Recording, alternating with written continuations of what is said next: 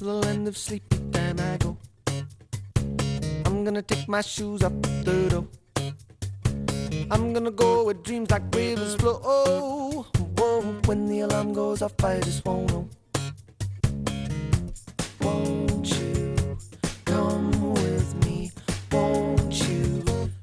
Bueno, pues aquí estamos en tiempo de tertulia con nuestros invitados en el día de hoy e invitada Elsa Fuente, ¿cómo estás, Elsa? Egunon. Egunon. Juan Mari Gastaca, ¿qué tal, Juan Mari? ¿Qué tal? Egunon. Y Xavier Ayerdi, miedo me das, Xavier. ¿Qué tal, Xavier? No, que va, que va. Muy, si yo soy un santo varón. Ah, vale, vale, vale, vale. No, si lo digo por el contexto en el que te pillo siempre. Sí, pero es que a, esta, a estas horas de la mañana me pilla siempre en muy mal sitio. O, o- o estoy en la emisora o estoy muy mal. Vale, vale, vale. Bueno, bueno, os voy a ir sacando algunas de las historias del, del día, de las noticias del día. Mira, acabo de hablar, esta, estábamos hablando esta mañana. Eh, no quiero ni preguntar de qué es ese ruido, porque suena fatal. Pero bueno, eh, eh, tres, eh, estamos hablando del 3 de marzo y está esta mañana hablando precisamente del 3 de marzo, 47 años después, que todavía estemos pidiendo comisiones de investigación, que no se haya llegado al... Bueno, yo creo que más o menos conocemos todo lo que sucedió, evidentemente, ¿no? Pero, hombre, ayer mismo se pedía, por ejemplo, lo pedía Euskal Herria Bildu, pedía en el Congreso de los Diputados que se eliminaran los retratos de, de Fraga Iribarne, de pues bueno, y las nominaciones que a Fraga se hacen precisamente allí en ese contexto, ¿no? Claro, es que es algo que todavía ni siquiera los informes están absolutamente desvelados. Es una cosa muy extraña, ¿eh? 47 años después. Bueno, fíjate, yo, yo realmente Coldo lo tenía totalmente en el olvido. 1976, O sea, Elsa, en ¿qué el olvido absoluto. Pero, pero sí, o sea, al final que no, digamos que no resolvamos, ¿no? Porque esto es resolver, esto es cerrar, cerrar, cerrar episodios y mirar hacia adelante. Y que siempre eh, vayamos tirando, ¿no? Eh, y eso no, a ver, es- eso no es memoria histórica. Eso son, eh, efectivamente, cosas sin, sin cerrar sin terminar de hacer y, y además eh, finalizarlos pues eh, de manera yo creo que justa proporcionada y, y para dejar bueno pues a, a- a quien está implicado bueno pues eh, en la situación en que le corresponde y aquellos afectados pues pues también de alguna manera bastante más tranquilos Sí, pero nunca, nunca acabamos de, de poner el punto, el punto final a este asunto. Juan Mari, Yo creo que son unos hechos donde eh, toda la, pero decir, la- el conocimiento de la ciudadanía, la, la- la realidad eh, de los- que- lo que ocurrió ese desgraciado día del, del 3 de marzo en la iglesia de, de Vitoria, yo creo que no hay eh, ciudadano en el País Vasco que no conozca realmente las razones eh, bueno, perdón, los, los, las mm, responsabilidades de, de esos actos. Otra cosa es que una vez más, por la parte de la acción política y una parte de, de la justicia, no van acompasados. Es decir, yo creo que en estos momentos ningún gasteitarra, ningún vitoriano eh, no sabe realmente eh, que en ausencia de, de Fraga, Martín Villa eh, dio la orden y eh, la Policía Nacional causó las muertes que causó en el, en el 3 de marzo, tratando de, bueno, yo creo que una acción de lo más regresiva contra una manifestación la- laboral, una- un descontento laboral que había en esos momentos en, la- en la- en el barrio de Zaramaga, en las empresas de Zaramaga. ¿no? A partir de, de ahí, yo creo que esa conciencia eh, ciudadana, esa conciencia colectiva, la tenemos todos, todos hemos ido eh, sabiendo cada uno de los detalles de esos tristes acontecimientos del 3 de marzo. Pero nunca ha habido una voluntad política. Ahora bien, yo dicho esto, creo que, tanto las, las, fa- las familias de las, de las víctimas como el propio colectivo eh, laboral y, sindical eh, siempre ha tenido el, respaldo de, la, de la ciudadanía y la, la, la comprensión de esa lucha que hubo en, su momento y, el rechazo que hubo a, la actuación de las fuerzas y cuerpos de seguridad de- de- del Estado. ¿no? Yo mm, ya sé que igual es eh, una especie como de, de pequeña eh, victoria moral dentro un poco de esta desatención política y judicial, pero después de tantos años mm, yo casi me, gustaría quedarme con esa, ese reconocimiento moral que hemos prestado a, las víctimas y a los familiares de, las víctimas y, yo creo que ya dejar de una vez el tema eh, político porque al final de verdad creo que mm, yo creo que revives un poco la, la, la, tragedia y sabes que al final ese tema no se va a reconducir. no va a ser difícil reconducirlo, sí. Eh, Xavi. Hoy Xavier, hoy Xavier. Estoy, estoy yo de acuerdo con, con lo que han dicho, sobre todo pues, con la última parte de, de Juan Mari. Es decir, de esto no se va a saber nunca, salvo que salgan los papeles y los historiadores dentro de 100 años. ¿Y cómo fue? Desde luego, lo de las responsabilidades políticas es absolutamente improbable e imposible, ¿no? Con lo cual, pues bueno, este es un capítulo cerrado los que mandaban en aquella época y es un capítulo para la política española. Yo en esto suelo tener muy pocas esperanzas. Eh, esto no lo va a purgar el propio sistema. En todo caso, que desde fuera se hagan reflexiones sesudas, se hagan investigaciones pues muy completas y tal, bueno, pues hasta ahí llegará. Y luego está sí la cuestión de, del reconocimiento de las víctimas, de, varios apartados substantivos a esta, pero lo que es eh, cualquier cosa relacionada con que de pronto haya un acto de, de reconocimiento o un acto de reprobación de Fraga y tal, eso ni está ni se le espera. Y eso ni el Partido Popular lo hacer, pero tampoco lo hacer el Partido Socialista. Luego, en este tipo de cosas, pues eh, tirando un poquito de realismo político, al final te das cuenta de que cuando hay algo consustancial a un sistema que mina ese sistema, eso no lo Y dentro del sistema pues, español constitucional está que se tuvo que absorber y de aguantar eh, lo que se había hecho durante el franquismo, ¿no? Luego, no, no tenemos ninguna esperanza. No, pues no hay, yo tampoco tengo esperanza. ¿eh? No, no, creo que va a descolgar el cuadro de Fraga y del, del, Congreso de los Diputados, eso no tengo ninguna duda, que no va a suceder. Pero lo mismo hay que recordar, que yo se lo recordaba esta mañana a Ruiz de Pinedo, que ya el año pasado, que yo recuerde, se impulsó una comisión de investigación en torno al 3 de marzo y se tiró, y se dio para atrás, o sea, se negó la comisión. O sea que no se va a avanzar en ese asunto. Nadie quiere ya volver a, a entrar en eso. Ni el Partido Popular ni el Partido Socialista. Pero entonces es que realmente hasta, lo que decir, se va a perder. O sea, eh, lo, eh, los jóvenes, eh, las personas jóvenes, esa, esa parte de, de, la historia, pues al final sí, lo pueden recordar o en algún caso, ¿no? Si, si se les traslada como eso, como parte de historia, pero en general no lo van a sentir y van a eh, realmente, no, sé si la palabra es aprender ¿no? de aquel su suceso para que realmente estas cosas eh, tengamos muy claro que no vuelvan a suceder. ¿no? Eh, ahora nos parecería, vamos, totalmente, mm, vamos, creo que nadie, nadie puede pensar que algo así ¿no? pueda volver a pasar, pero realmente, bueno, sí que considero que, que, como decía antes, ¿no? que, que mal cerrar eh, sucesos. Y si además eh, por eh, alguna de las partes eh, todavía no queda esa esperanza, el no está finalizado correctamente, pues hombre, pues al final siempre es algo que, que, bueno, pues ahora lo estabais recordando, ¿no? No está, efectivamente, no se ha quedado todas las partes, bueno, pues con, con algo como, bueno, sucedió, llegamos a, bueno, pues a, una resolución y no es así. Sí, a mí, me, a mí fíjate, cuando el año pasado se rechaza la comisión de investigación, eh, no, no me preocupa, o sea, no me preocupa. Eh, no me extrañaba tanto ni que estuvieran detrás ni PP, ni Vox, ni Ciudadanos, pero que el Partido Socialista en su momento pues uniera sus votos a ellos y dijera aquello de que eh, no es eh, la herramienta oportuna para investigar. Dices, bueno, bueno, ¿por, por ¿de qué estamos hablando? No, pero, pero yo, no, pero yo, yo, yo, yo, de verdad, yo, yo, yo sí planteo una, una, una duda de verdad que hay que hacer una comisión de investigación. Pues no lo sé, pero, pero es, es una. No, no, no, no. No porque sabemos Mira, exactamente lo que ocurrió. Por eso, entonces, entonces, de verdad, es decir, hay un interés político en buscar esa comisión de, de, de investigación. Es decir, na, nada más. Porque decir, yo, desde luego, decir, a mí en concreto, nadie me tiene que explicar, ningún político me tiene que explicar qué ocurrió el 3 de marzo. Primero, porque eh, periodísticamente eh, eran tus, tus, tus eh, primeros pinitos en la, en la profesión y, tuve la, la, la, oportunidad de, de, conocer lo que ocurrió y de interesarte por, por, por el tema. Entonces, a partir de ahí, yo he entendido perfectamente qué ocurrió, ocurrió. Y la mayoría que tenga una, una edad a partir de ahora mismo, de los 30, 40, 50 en, en adelante, sabe perfectamente qué ocurrió en Vitoria el 3 de marzo. No necesita ninguna comisión de investigación.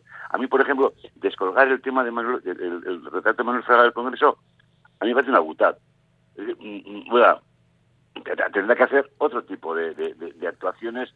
¿Por qué? Pues porque, bueno, eh, en ese contexto, mm, eh, eh, si te pones a, a pensar directamente, Manuel Fraga en ese momento, en ese momento, no estaba al frente del ministerio. En ese momento, el 3 de marzo, no estaba.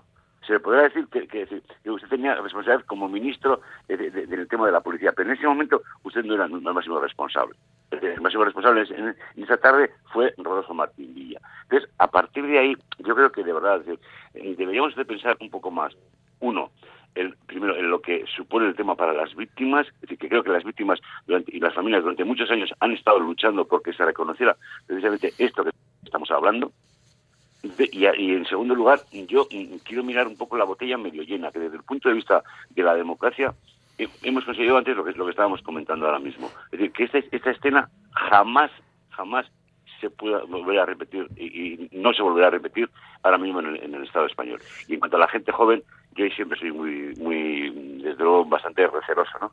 Si no saben realmente qué ocurrió con Miguel Ángel Blanco, ¿cómo le vamos a decir que, que piense lo del 3 de marzo? Eh, bueno, decía un oyente que en ese momento Fraga era ministro de la Gobernación, era el responsable del Interior, sí, pero estaba fuera de España en, estos, Claro. en esos momentos y era Rodolfo Martín Villa, que era el responsable de relaciones sindicales o alguna cosa así, creo que era ministro Sí, de relaciones sí, sí. sindicales o algo así. Sí, sí. Era el que estaba al frente y el que tomó las decisiones. Bueno, y por eso O mismo... sea, al, al- es al que, le, al que le comunica la situación que hay en Vitoria. Sí, sí, porque eh, precisamente el juicio que abre Salvini en, en, en Argentina, pues al que reclama precisamente, bueno, claro, evidentemente no se puede reclamar a Fraga Ibarne. Le- si me apuras, y si me apuras realmente, realmente eh, Javier era entonces el gobernador civil, ahí ese es el personaje que en todo este puzzle eh, poco hemos reparado en él, pero que realmente en última instancia él tiene también que transmitir la orden a la policía, que es el gobernador civil. Sí, sí, eso es lo que, lo que hay, sí, que es el que transmite la orden a la policía armada en aquel momento, ¿no? que es la que, la que luego comete aquella tropelía. Bueno, eh, también dice que el PSOE ha tenido más de 40 años para resolver el tema, pero si abre el cajón de la mesa, pues fíjate lo que puede encontrar, es lo que dicen algunos, algunos oyentes. Otros dicen los secretos oficiales sirven para impulsar el olvido, clasificar a las víctimas en categorías incluso para no reconocer otras víctimas, con lo que incluso se niega su existencia. Bueno, GAL, guerra sucia, asesinatos y desapariciones de cuerpos policiales, torturas, cierres de medios de comunicación, democracia y Estado de Derecho, se preguntan algunos. Otros dicen, eh, mientras estén los del partido corrupto y el PSOE, nada de nada. Esto es lo que afirman algunos oyentes, que creen que no se va a llegar precisamente al, al fondo de la cuestión. Otros dicen que el 3 de marzo fue el broche de seis meses de lucha obrera, una forma en la que ni los eh, entonces partidos ilegales, ni UGT, ni comisiones obreras tomaron parte. Mejor dicho, no se les dejó formar parte más que como una persona más. Eso ninguna organización de la época lo aceptaba. La forma de lucha que comenzó en bandas de, de Echevarri se acabó o acabaron en Vitoria. Eh, lo de la responsabilidad es eh, del hecho del 3 de marzo. Esto es lo que dicen algunos de los oyentes. Hacemos un paréntesis y continuamos. Radio Popular, R. Ratia, 100.4 FM y 900 Onda Media. Sueño de calidad mejora tu mañana de manera significativa y sin esfuerzo. No dejes que la mala calidad del sueño te lleve en la dirección equivocada. Dirige tus mañanas. Si eres de las personas que están preparadas para invertir en su salud mejorando la calidad del sueño, ponte en manos expertas. En Sweet Deluxe te escucharemos para dar soluciones únicas a tus necesidades. Sweet Deluxe, cambiamos tu cama. Mejoramos tu vida. En Óptica Lázaro somos tu gabinete médico optometrista con las últimas tecnologías. Anímate a probar las lentes de contacto progresivas y monofocales con el 20% de descuento en el pack anual. Y súmale nuestro cheque regalo acumulable a otras ofertas. Óptica Lázaro en Madrid 8 Basauri. En Calzados Alonso, especialistas en calzado de caballero en Bilbao, arrancamos temporada llena de novedades. En Calzados Alonso te encuentras cómodo a la hora de elegir el zapato que buscas. Trabaja en calidad desde el número 38 al 47 y anchos especiales. Desde 1940 en Astarloa 2. calzadosalonso.com. Tasaciones gratuitas y sin compromiso. Un servicio personalizado y confidencial. Compramos joyas, moneda, relojes o lingotes. En Compro Oro Indauchu encontrará a los mejores profesionales. Compro Oro Indauchu, Alameda San Mamés 49, salida Metro Indauchu. Para cualquier consulta puede llamar al 94 410 90 41. 648 aniversario de Ugao Miravalles. Este sábado se cuecen las mejores alubias a concurso con todos los ingredientes para disfrutar a lo grande. Y el domingo, la vigésimo tercera Feria Agrícola de Mujeres Productoras que reconoce el valor de las baserritarras. Urbildus Aites, Ugao Miravalles Koudalak, Gombida Chensaitu. Vámonos a la playa. Vámonos de crucero. Vámonos a Disney. Vámonos de fin de semana. Vámonos donde quieras. Pero apaga y vámonos. Viajes Eroski. Sueñas. Vuela. Jornadas de puertas abiertas para el bachillerato en el Centro de Formación Somorrostro. Ofrecemos a tus hijos formación personalizada, nuevas metodologías, clases en inglés y el aval del 100% de aprobados en la evaluación de acceso a la universidad. Jornadas de puertas abiertas para el bachillerato en el Centro de Formación Somorrostro. Te esperamos. Si tienes una hija o hijo menor de 3 años, puedes beneficiarte de nuevas ayudas para su crianza. 200 euros mensuales hasta que cumpla los 3 años y para la tercera o sucesiva hija o hijo, la ayuda se prolonga con 100 euros al mes hasta los 7 años. Infórmate en el 945 062 040, Igualdad, Justicia y Políticas Sociales. Gobierno Vasco, Euskadi, Bien Común. Radio Popular. Bueno, pues estamos aquí en este tiempo de tertulia y comentaba Alonso con él precisamente una situación. Mencionabas tú, Juan Mari, que bueno, no tenías mucha esperanza con lo de los jóvenes, ¿no? De, estamos, yo estoy realmente muy preocupado con este asunto, ¿eh? bastante preocupado sobre todo por la desafección política que está generando, no esto, sino todo en general, con respecto a, a muchos jóvenes que han desconectado, han apagado el interruptor. Y digo, pues es un problema. Para mí creo que es un problema. Yo no sé. Igual los sociólogos tenéis algo que decir en esto, Xavier Ayerdi. Pues mira, ahora mismo a mí se me ha cortado la conexión y no sé de qué me estás planteando. Plantéamelo y te digo, porque los sociólogos tenemos siempre solución para cualquier. No, no, a ver, la cuestión está que, que, yo tengo ahora mismo una impresión de que hay una especie de desconexión social de los jóvenes que han decidido, pues no solamente ya por las herramientas utilizadas, sino por las vías, sino porque hay una especie de alejamiento de la propia política que a mí me preocupa mucho, porque eso es una desafección que no tiene buenas consecuencias. La verdad, bueno, es que, yo... la verdad es que los políticos se lo trabajan mucho también, ¿eh? para, para que al final todos saquemos hasta el gorro, pero bueno. No, pero yo pienso que los temas gordos están, eh, temas gordos están en que realmente eh, no es que hayan abandonado la política, habrán abandonado un tipo de política, un tipo de política que no les dice nada, un tipo de política que en el fondo no les tiene en cuenta y un tipo de política pues que les gustaría que fuera de otra forma, les generara más certidumbre y esa política ni está ni se le espera, porque no se hace política pensando en la juventud, ni la juventud verá en esos referentes los eh, representantes que le gustaría. Yo creo que tenemos que enterarnos, porque hace un ratito ha dicho Juan Mario una cosa muy interesante, y es que de lo que sucedió en Vitoria, solo se acuerda, como mucho, la gente que tiene más de 60 años. Echemos los 45 por un lado, o 47 que sucedió, más la gente que desde entonces era todavía niño. en el fondo de Victoria solo se acuerdan los que estuvieron en la película aquella y los que sufrieron, y nadie más. Entonces, si no se acordaban, como ha dicho Juan de Miguel Ángel Blanco, o no se acuerdan de del alto al fuego definitivo de ETA, pues imagínate de un acontecimiento, esto, estos son acontecimientos al final rituales, entonces estos rituales a la Cruz Santo no le dicen nada. ¿Qué le podrían decir? Pues algo que les diga certidumbre. Eh, ¿Dónde encuentran certidumbre hoy en el ámbito político? En ningún lado. Eh, las políticas para se hacen para que vota. ¿Quién vota? La gente mayor. Entonces, es muy difícil, es muy difícil que de pronto, eh, que de pronto, pues eh, la juventud se vea aquí absolutamente representada. La última representación de esta juventud ha sido Podemos y bueno, pues hemos visto en poco tiempo ha terminado como el Rosario de Y hay que plantearse que pasado mañana puede surgir otra, otra revuelta o otra, digamos, otra fiebre de estas juveniles y hay muchas altas probabilidades de que sea una salida por la derecha. Entonces, eh, más que la juventud, lo que tenemos que mirar no son los adultos, para qué hacemos política, cómo hacemos política y cómo, en el fondo, pues hay una sociedad que se extiende en dos, de tal forma que el que tiene más de 45 años está en una realidad y el que tiene menos de 45 está en otra realidad. El primero está en una realidad relativamente segura y el segundo está en la incertidumbre, salvo sectores concretos que pueden haber, que pueden, bueno, pues vivir la misma realidad que pueden vivir sus más mayores, la otra gente está a verlos venir.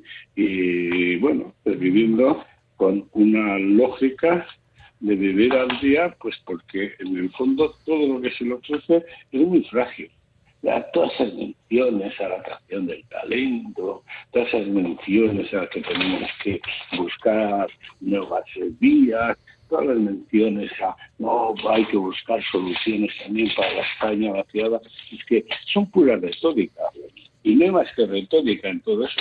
Es lógico que sea la juventud, por su contexto, ¿eh?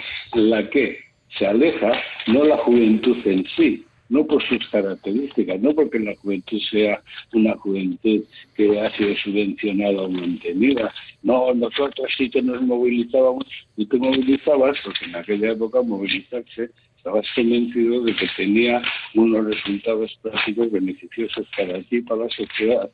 Hoy, ¿para qué te vas a movilizar si te van a dejar vendido todo?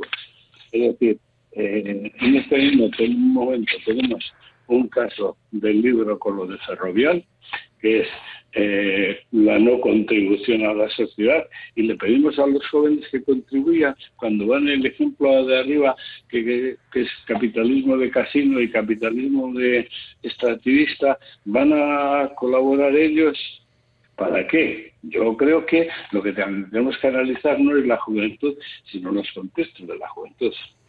Yo ahí estoy de acuerdo en, cosas que has comentado, Xavier, eh, pero es que me parece tan importante que tampoco nos anclemos ¿no? en, esta, en, montar una sociedad desde el punto de vista ¿no? de, de las personas adultas sino que contemos y escuchemos y les hagamos partícipes mucho más a, las personas jóvenes, ¿no? Sobre todo eh, porque vienen empujando y están eh, generando, bueno, pues eh, esa tendencia hacia, hacia dónde realmente vamos, que no es hacia dónde queremos ir o cómo entendemos quizás mm, las personas más mayores, ¿no? el mundo en el que queremos, ¿no? vivir o incluso dejarles, sino que ellos tienen bueno, eh, iba a decir muy claro, bueno, a veces quizás no tan claro, pero por lo menos sí que tienen una orientación de hacia dónde van y es otra. Eh, seguro que son otras realidades que ahora mismo pues tampoco nosotros las tenemos eh, tan claras. Y algo que también, y bueno, en relación con el ejemplo que ponías también de, de, Ferrovial, es que después, ¿qué queremos pedir? O sea, lo que tenemos que hacer también como sociedad es dar ejemplo. O sea, Mm, lo decimos con los niños, ¿no? Eh, son esponjas, eh, vamos, permea absolutamente todo lo que van conociendo, pues es que es así, en el mundo es así, o sea, eh, lo que vayamos creando como sociedad es lo que también van incorporando, después asimilando y gestionándolo y desarrollándolo como, como diferentes personas, pero es lo que va cayendo, ¿no? Entonces, seamos mucho más conscientes, porque después no vale con grandes titulares y lecciones y, y tienes que hacer, no, o sea, lo tienes que hacer si tú lo haces. Entonces, yo creo que todo ese avance, esa responsabilidad colectiva, jo, es que, es que la, tenemos lejana y creo que no asumimos, bueno, y ahí ya entramos en, en que, bueno, pues ese bien común, esa sociedad mucho más cohesionada, bueno, pues yo creo que se está perdiendo porque ni lo comunitario, ni, ni absolutamente ninguna de esas líneas está nada presente, sino que viva el individualismo, sociedad totalmente mercantilizada y, y no sé, sinceramente a mí es que veas un poco el panorama y después no me extraña, hacemos un barómetro preguntando a, a, infancia, adolescencia, ¿no? Menores de 18 años. Ya no voy a entrar en los mayores de 18 años, pero... Eh, y, claro, pues nos, nos, dicen unas cosas, pues lo comentaba antes eh, Coldo, esa desafección política, pues no, no, vamos, las instituciones en las que menos creen son esos, los partidos políticos. Eh, y luego también muy curioso, porque por ejemplo, ¿no? Eh, sí ven muy positivo, ¿no? Pues eh, la labor de las organizaciones no gubernamentales, pero les preguntas a ver si cuando sean mayores quieren eh, van, a apoyar, ¿no? Pues eh, tanto organizaciones eh, dedicadas al medio ambiente o a la ayuda eh, a las personas. Y, bueno, pues hay gran parte que dice que no, que no, que está muy bien, pero yo igual hago otras cosas. Entonces, mm, jo, creo que no sé, se están generando, yo no sé si llamarlo unas brechas, pero unas situaciones en un contexto complicado. Comari. Yo, creo que hay, yo me quiero fijar en, en, dos escenarios, en dos en dos eh, realidades con las que hemos convivido y convivimos que, que para mí eh, marcan o, me sirven para interpretar bastante la, evolución esta de la que estamos hablando, esta desafección eh, en la que estamos comentando. Una, por ejemplo, es el, desencanto que se produjo con, con el tema de Podemos. Toda aquella ilusión de gente joven, aquella reivindicación latente y palpable que provocó el, bueno, las, las, reacciones del 8 de marzo, es decir, eh, eh, todo el, colectivo eh, en torno a, Podemos, aquello surgía porque realmente mm, se iba en contra de una corrupción, se iba en contra de una situación económica en donde siempre se favorecía los mismos, donde se denunciaba las escasas oportunidades a los jóvenes. Ahora mismo, ahora mismo, ese escenario lo podríamos trasladar y trasplantar perfectamente y no se produce ninguna reacción. No se ha producido ninguna reacción. Bien, es verdad que veníamos de una crisis muy, muy importante, financiera, etcétera, etcétera, y quizás hay algunos argumentos quizás un poco más, más incandescentes, más eh, a, flor de piel. Pero lo que ha ocurrido ha sido un desencanto absoluto porque lo que es el sistema y lo que es la política con, con mayúsculas ha fagocitado esa ilusión. Entonces, ahí se ha producido un desencanto tremendo, pero tremendo.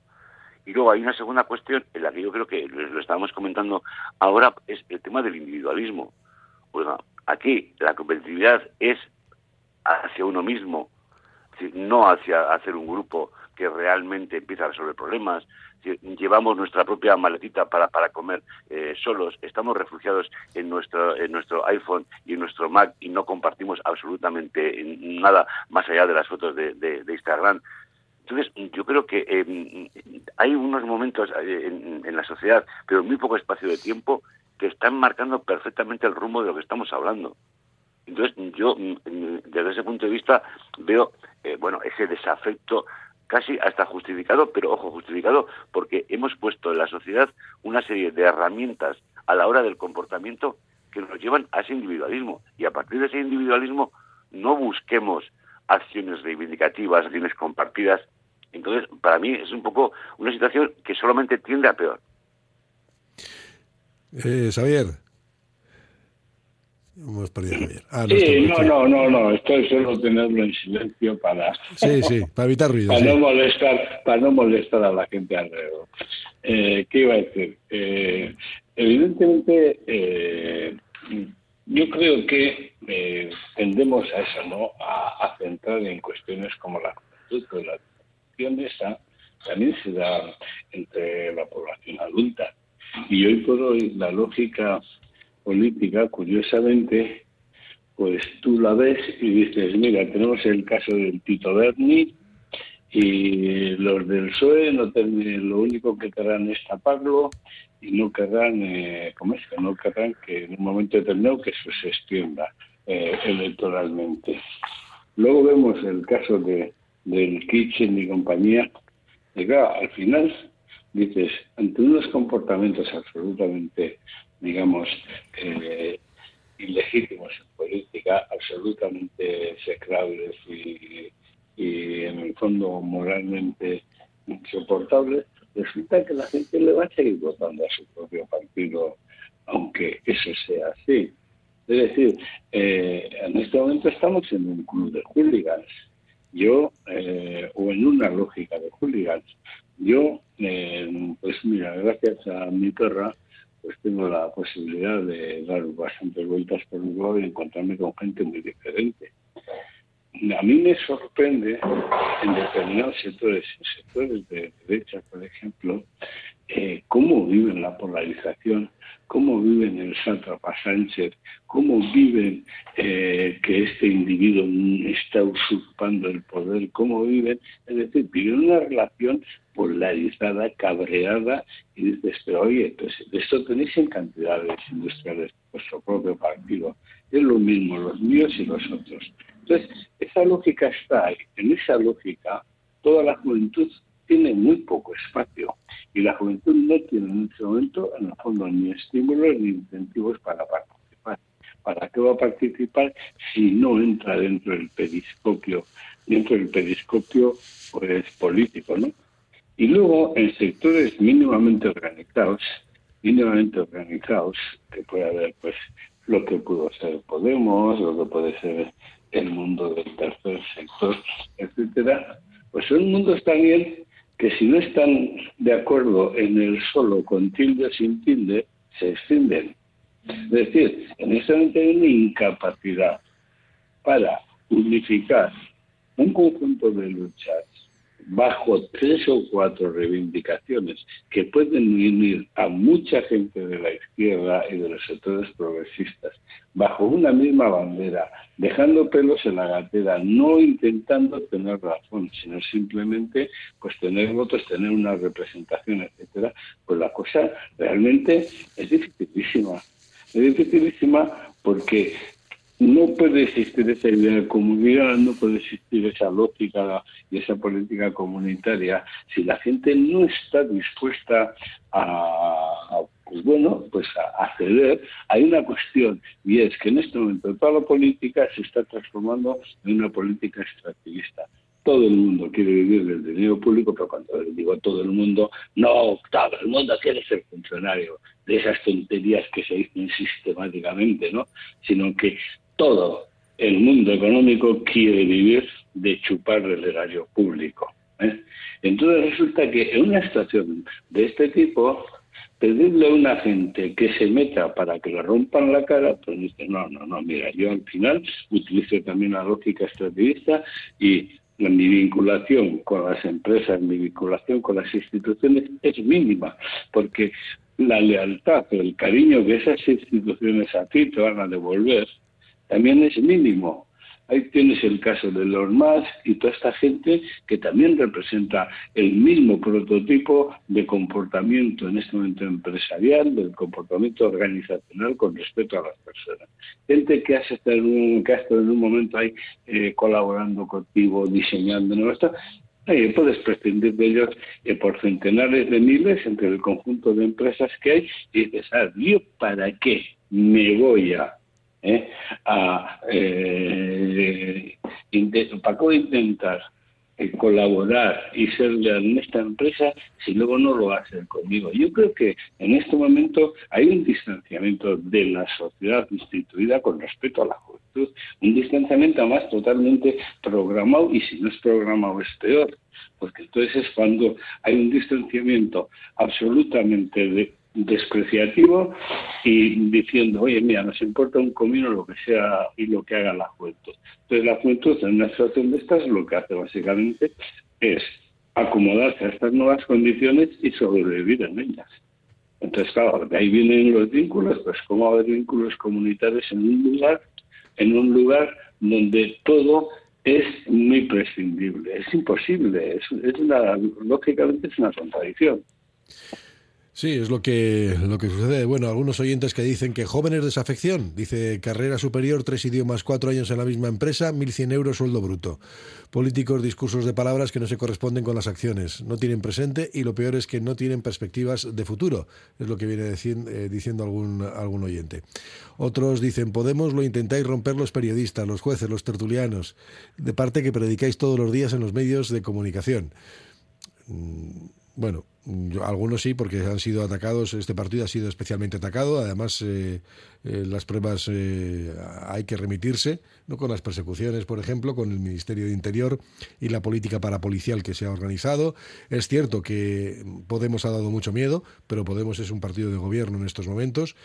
Denostado por una y con una muy mala prensa, por cierto, sí, que trabaja pues para intentar talar el árbol, pero no obstante tú sueles decir algunas veces, Javier, que muchas de las políticas que se han avanzado o que han sido más progresistas en los últimos tiempos, pues tienen que ver precisamente con la presencia de Podemos, ¿no? Que es el que ha forzado todos la los tantos, todos los tantos que se está apuntando desde hace seis meses eh, Sánchez son políticas que previamente ha propuesto Podemos. Eso es así, es indiscutible.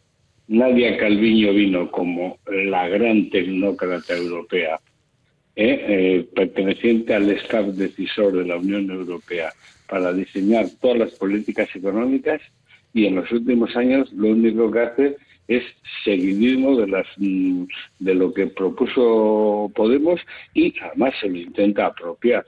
La única que no le ha hecho caso a Podemos durante esta época ha sido Margarita Robles, que creo que no le quiere mucho a Podemos. No, esa va su aire, esa va su bola. Está bastante anda guerreando por ahí.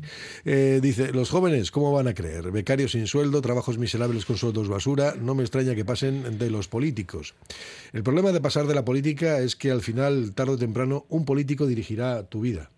O sea, marcará tu vida, marcará tu vida. Sí, sí, porque al final Es la política es que por mucho que nos empeñemos, no, es que yo paso de esto. No, no, no pasas de esto.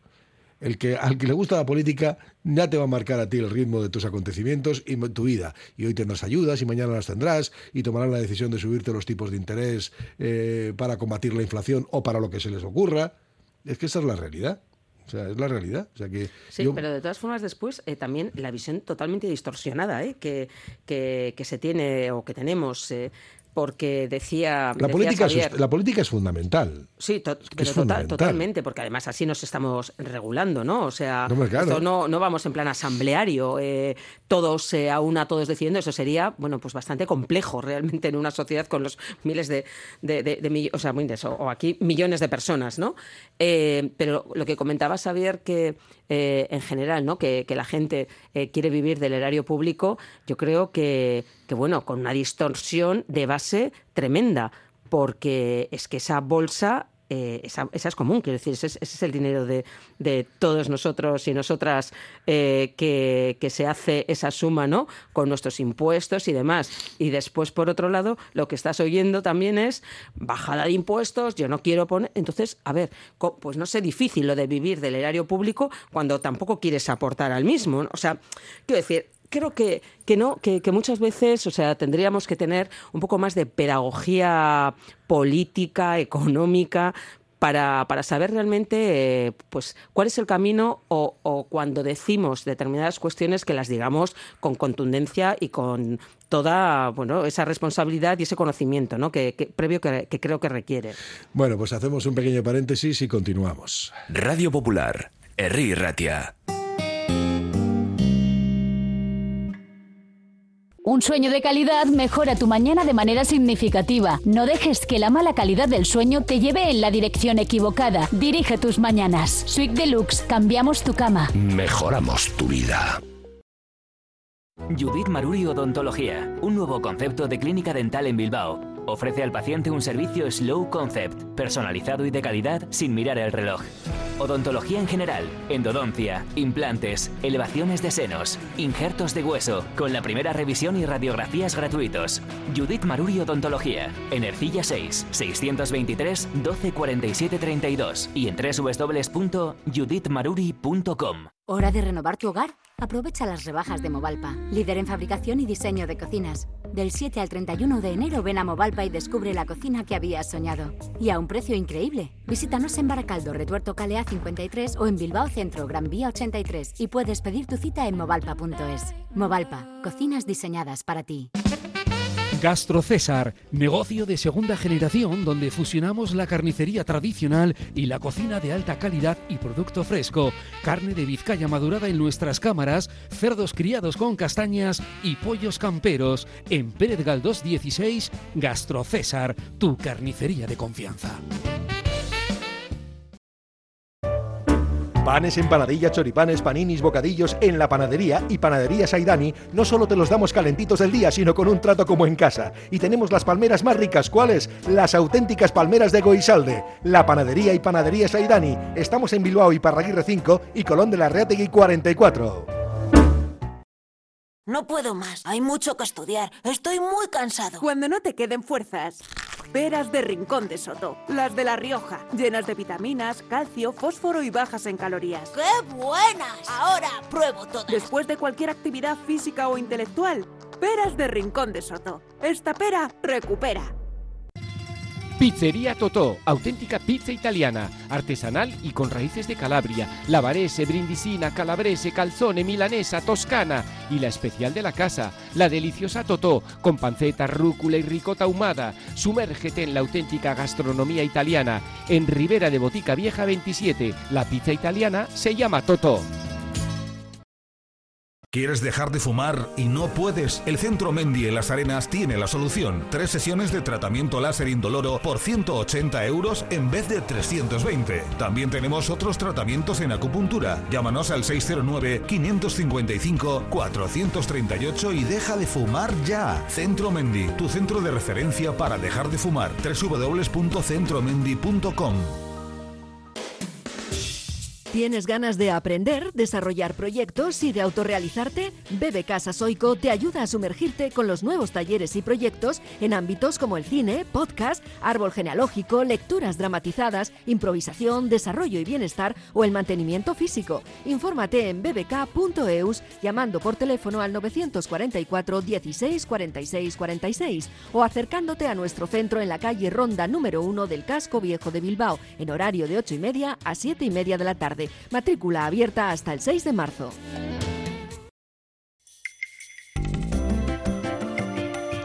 El Carlán, Bilbo Sarra, Gabriel Aresti y Juan Mateo Zavala, los tres euskalteguis del Carlán, todos los días del año trabajando por el euskera.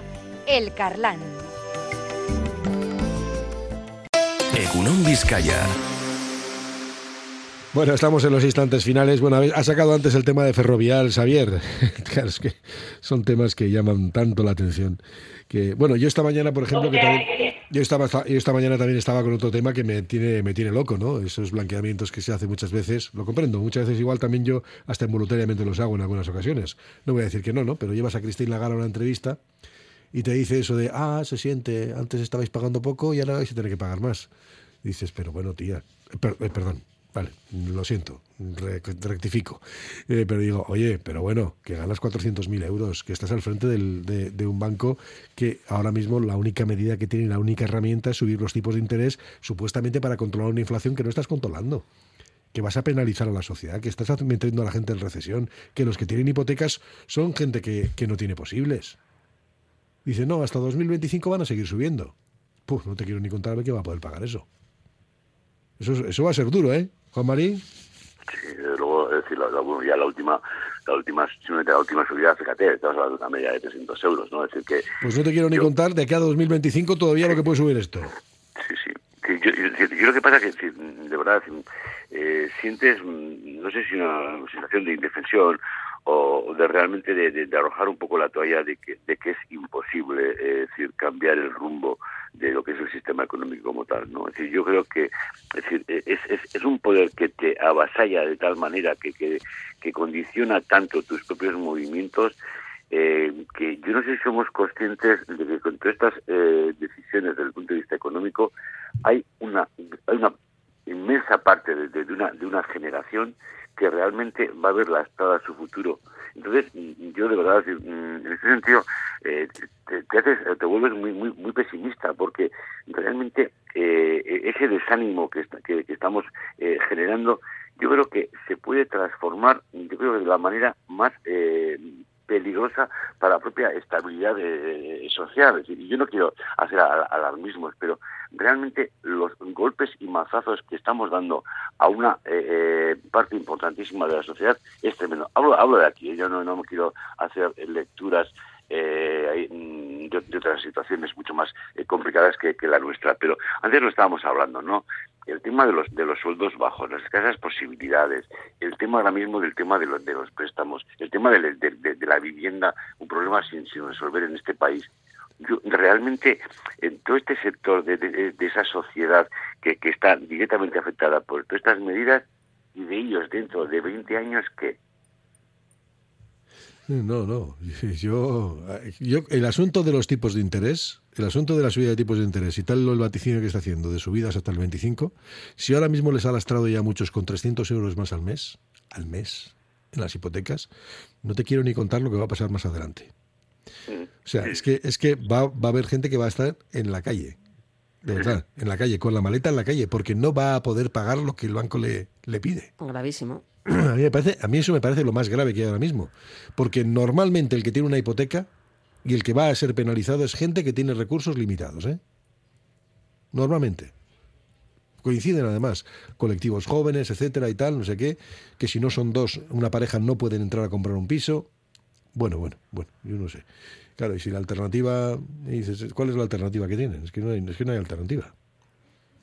Xavier, que no quiero estar, no quiero ser muy pesimista, pero bueno, nos quedan dos minutos. No, no, yo creo que, este es uno de los objetivos más gordos que en este momento tenemos ante nosotros, ¿no? Elementos que considerábamos que ya estaban relativamente estables, como podría ser, o que podrían ser un derecho, digamos, lo más universal posible, como podría ser de la vivienda, que podría ser bien en propiedad o bien en alquiler, pues que todo se, torna absolutamente imposible. Hay un eh, analista en el gobierno vasco, Luis Santo, probablemente el mejor analista de la pobreza de Europa, y este siempre dice que gracias que la crisis del 2008 nos cogió a casi todos con vivienda en propiedad y que la denostada vivienda en propiedad, que siempre hemos dicho, no, lo que tenemos que ir es un mercado de alquiler y tal. Bueno, pues todo eso está muy bien, pero este dice siempre, siempre recuerda en todas las charlas que da, que no hubiera sido por la vivienda en propiedad, la situación hubiera sido insostenible. Antes podríamos decir hace unos años revolucionaria, pero ahora sería simplemente insostenible.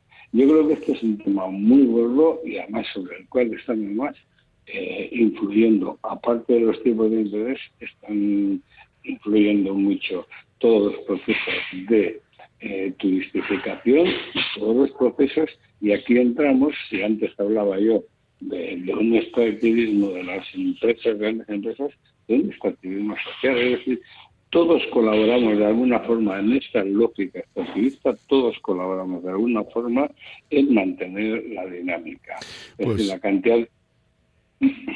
Sí, sí, no, no, no, que tienes, tienes razón, pero hemos, es que hemos llegado al final, Xavier. Ah, bien. Así que, Xavier, Xavier ayer dijo Mari Gastaca, Elsa Fuente, que tengáis un buen día. Venga, Agur. Vale, Agur. Agur.